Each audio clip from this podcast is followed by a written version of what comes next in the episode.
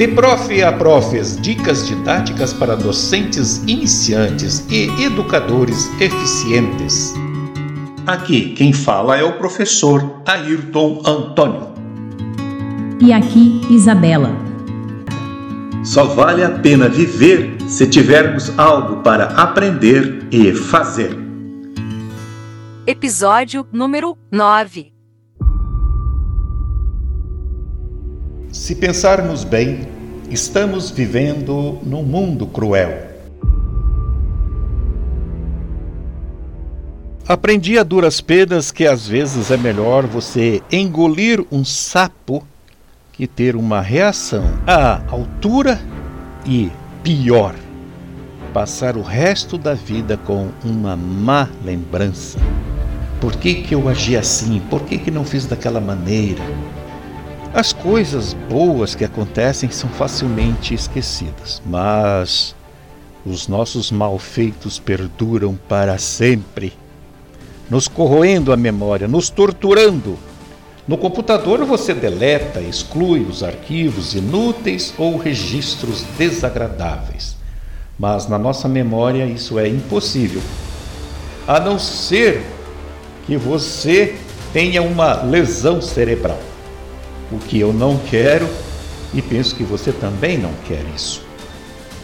O máximo que podemos fazer é uma reedição, uma espécie de formatação do passado, não repetindo os erros cometidos e agindo com prudência.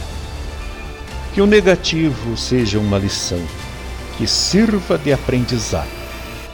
É como dizem por aí: fazer do limão uma limonada. E ser professor é ter um bar especializado em limonadas. Não quero, com essas palavras, te desanimar, mas te preparar para as pedras no caminho do magistério. E saiba que estas pedras estão também nos outros caminhos, nas outras profissões. Existem em todas as caminhadas da vida, em qualquer tempo, em qualquer lugar. Lembre o que eu disse no começo: que vivemos num mundo cruel. E graças a Deus, Ele nos deu capacidade e sabedoria para contornar e gerenciar os conflitos. Talvez nossa existência não tivesse graça nenhuma se aqui na Terra fosse tudo certinho e tudo caísse do céu, de mãos beijadas não precisaríamos estudar, trabalhar e nem viver. A vida só vale a pena ser vivida se tivermos algo para fazer.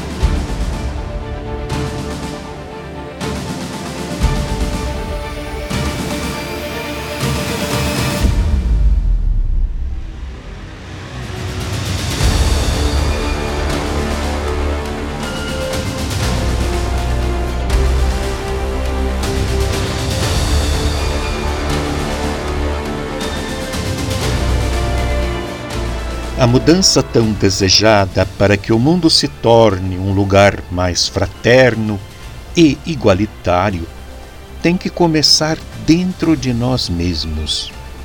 E os professores são os principais agentes para esta transformação.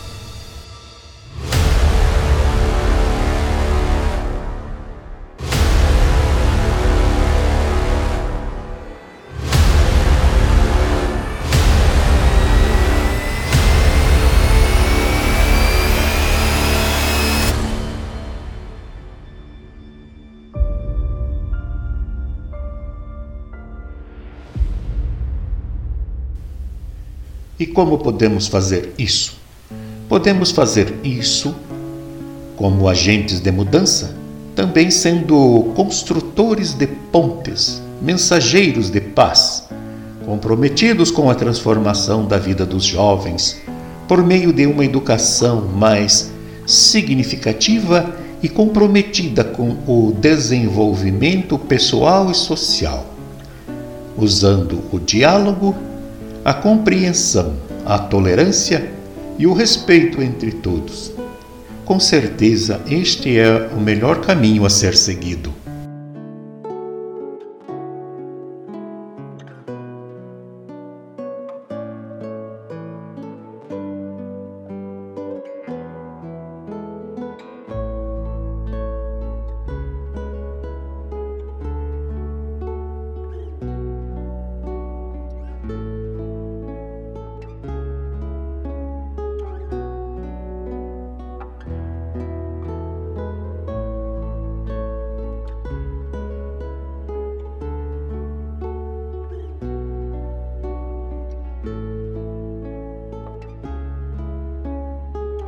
Neste episódio vou contar uma história mais ou menos verídica.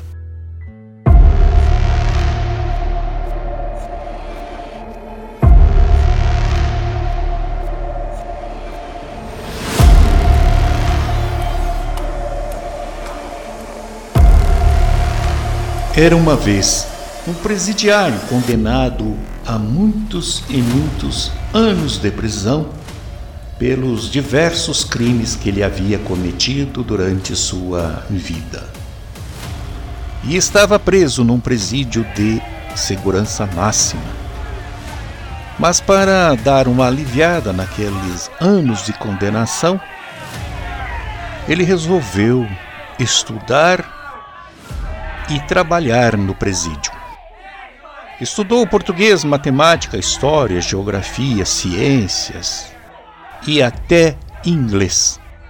Com o tempo foi recebendo algumas regalias e caiu no gosto da direção do presídio, que procurou dar certa liberdade para ele, bem diferente dos demais internos, dos demais presidiários.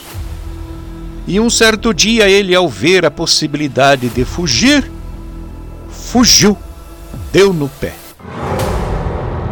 E foi longe, longe, longe. Atravessou campos e florestas, pântanos, rios, se escondeu em cavernas e foi mais longe e mais longe ainda, até chegar num pequeno povoado, num fim de mundo.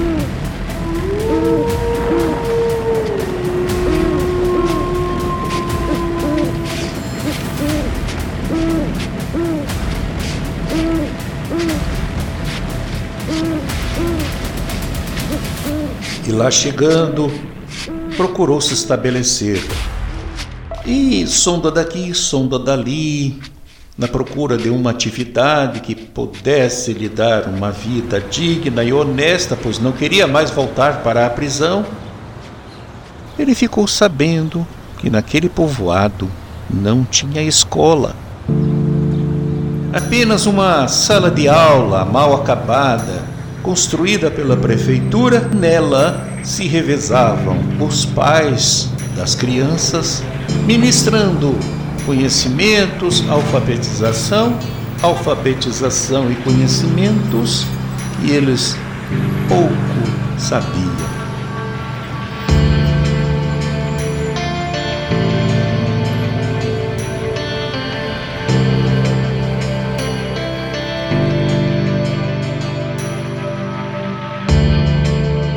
Então, em troca da hospitalidade por parte daquela gente, resolveu se oferecer como mestre, professor para aquelas crianças. E sua regência de classe era baseada num sistema arcaico e rígido de dominação dos alunos, com castigos e autoritarismos. As crianças, sempre apavoradas, não aprendiam nada e quando o professor badalava a sineta anunciando o final da aula, saíam em desabalada carreira, fugindo daquele ambiente opressor.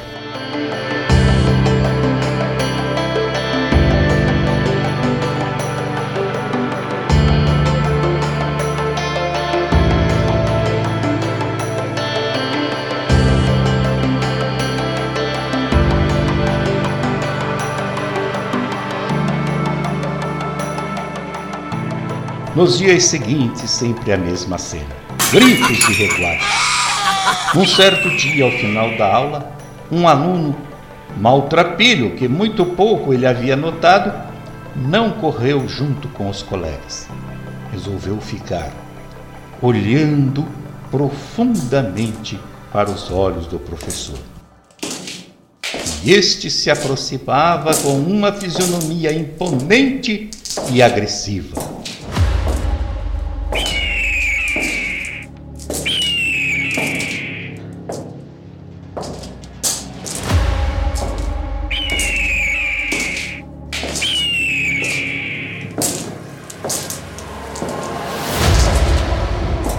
Ao aproximar-se daquele aluno para dar-lhe um cascudo, teve uma surpresa.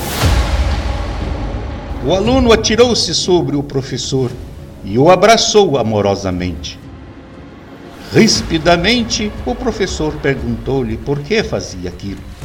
E o aluno respondeu que sempre quis dar-lhe um abraço, pois há muito tempo seu pai fora embora, abandonando a família.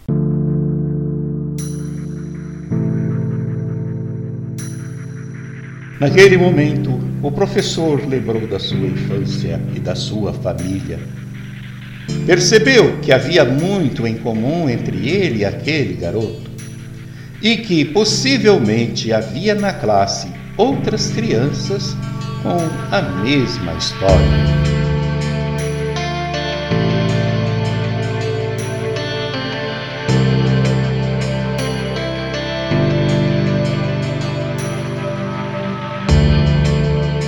Partir daquele dia, começou a investigar cada um dos alunos, em conversas com as pessoas do lugar e a conhecer os familiares.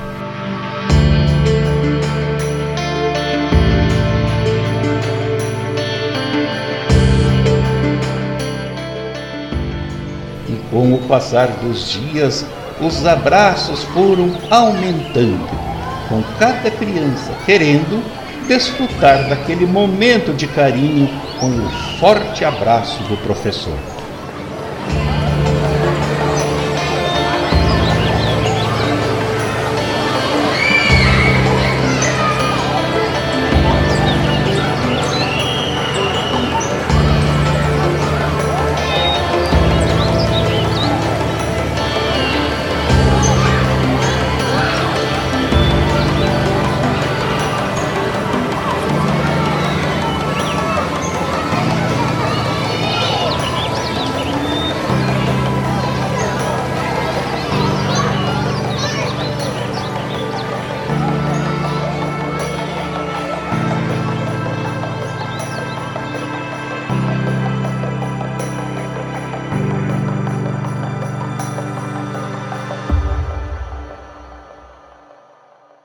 Mas chegou o dia em que o fora localizado pela polícia.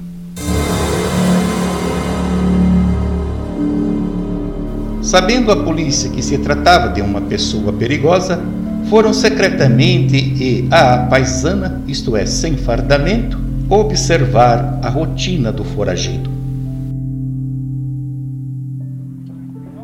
Chegaram ao povoado e passaram três dias seguindo os passos e observando as atitudes daquele professor, amável com os alunos e gentil com todos os moradores.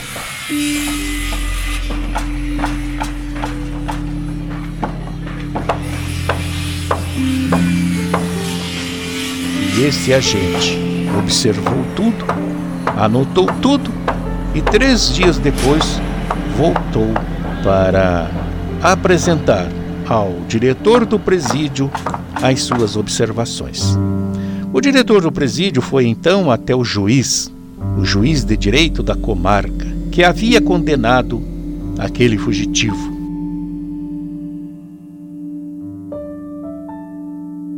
E o juiz, ao tomar conhecimento, escreveu uma carta ao professor. E o mesmo agente voltou à cidade e entregou essa carta ao professor. E a carta dizia assim: Considerando tudo que me foi relatado pelo agente de segurança que o investigou, resolvo anular a sua condenação, desde que o senhor continue trabalhando pela formação de bons cidadãos, eficientes, competentes e responsáveis e a partir de hoje o senhor é um homem liberto. Não deve mais nada à justiça e seja feliz nessa sua nova jornada.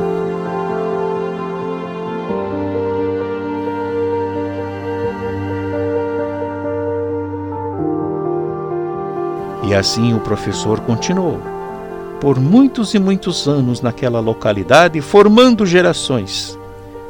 E eles nunca souberam o que o professor tinha feito no seu passado e de onde viera. Ele era apenas um professor, rígido, mas que se tornou amigável para com todos os alunos e com toda a comunidade daquela pequena cidade, daquele pequeno povoado. E assim termina a nossa história. Colega, pense nisso e tire suas próprias conclusões.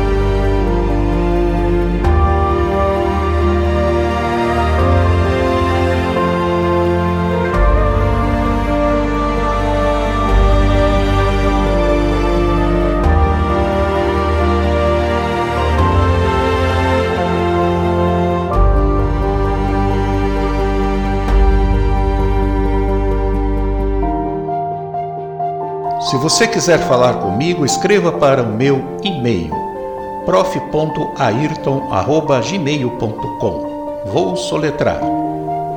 P R O F E ponto A I R T O N arroba gmail.com.